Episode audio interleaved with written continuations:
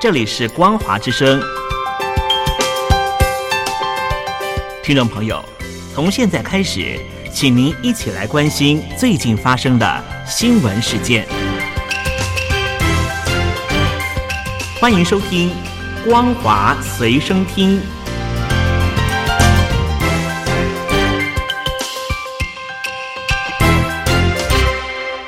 听众朋友，你好，我是嘉玲，欢迎收听《光华随身听》。我们来关心最近发生的新闻。美联社报道，在中国通过对外关系法及新版反间谍法之后，美国国务院发布最新第三级旅游警示，建议美国人应该重新考虑前往中国旅行，因为当地存在任意执法、禁止出境以及错误拘留的风险。在美国旅游警示系统当中，第三级仅次于第四级，切勿前往旅行。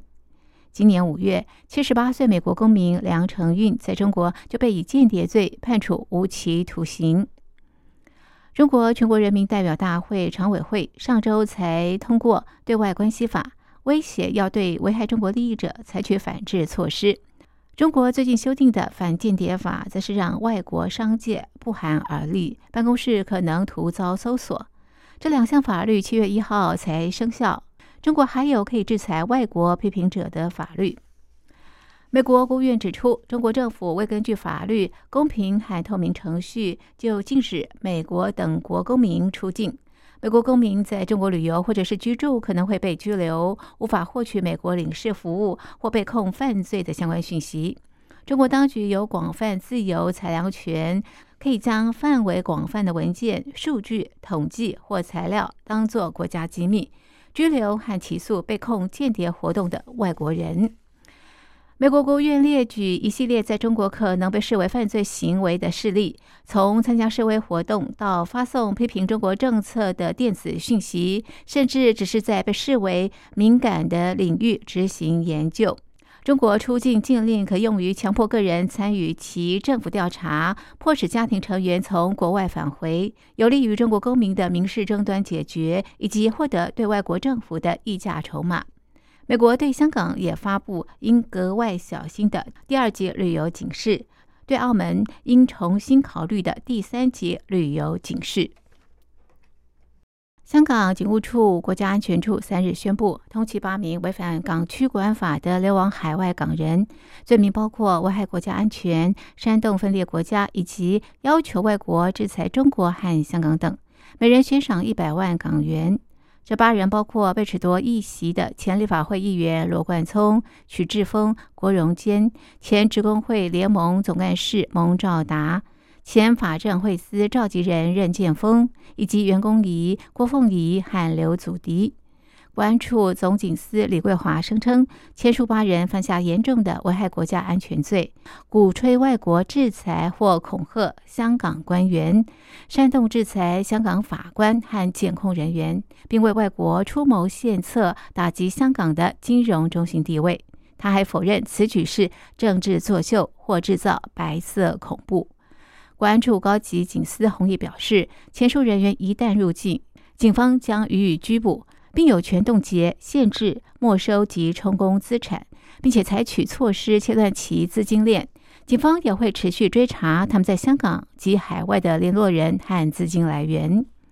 维权组织香港监督三日呼吁英国、美国、澳洲政府发表声明，保障签署人员及广大海外香港社群的安全，敦促理念相同的政府暂停与中国香港签订的引渡条约，并且协调行动，引进国际刑警组织警报系统，以保护海外民主人士。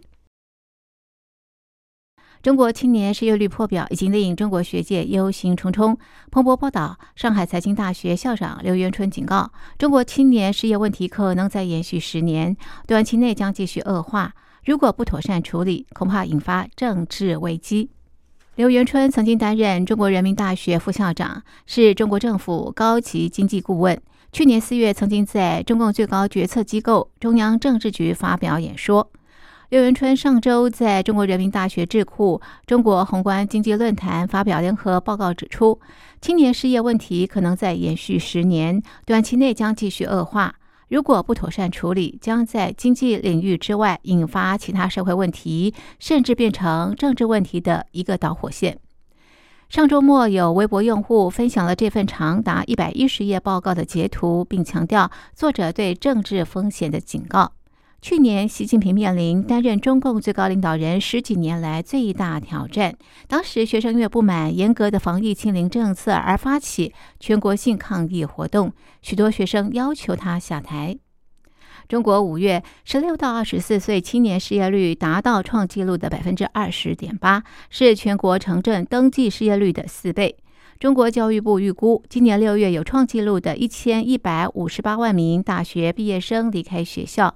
由于中国经济成长放缓，加上大量应届毕业生涌入市场，使得决策人士因为很难找到解决良方而面临严峻挑战。上述报告的作者还包括了中国人民大学国家发展与战略研究院教授刘晓光和中诚信国际信评公司董事长严衍。他们表示，中国的青年失业率飙高，是因为防疫限制措施导致私营部门的停滞。报告提到，采取补贴政策没有办法根本解决私人投资不足的问题，关键在于完善法治，完善对私有财产权的保护，弥补疫情以来人们对法治的信心丧失。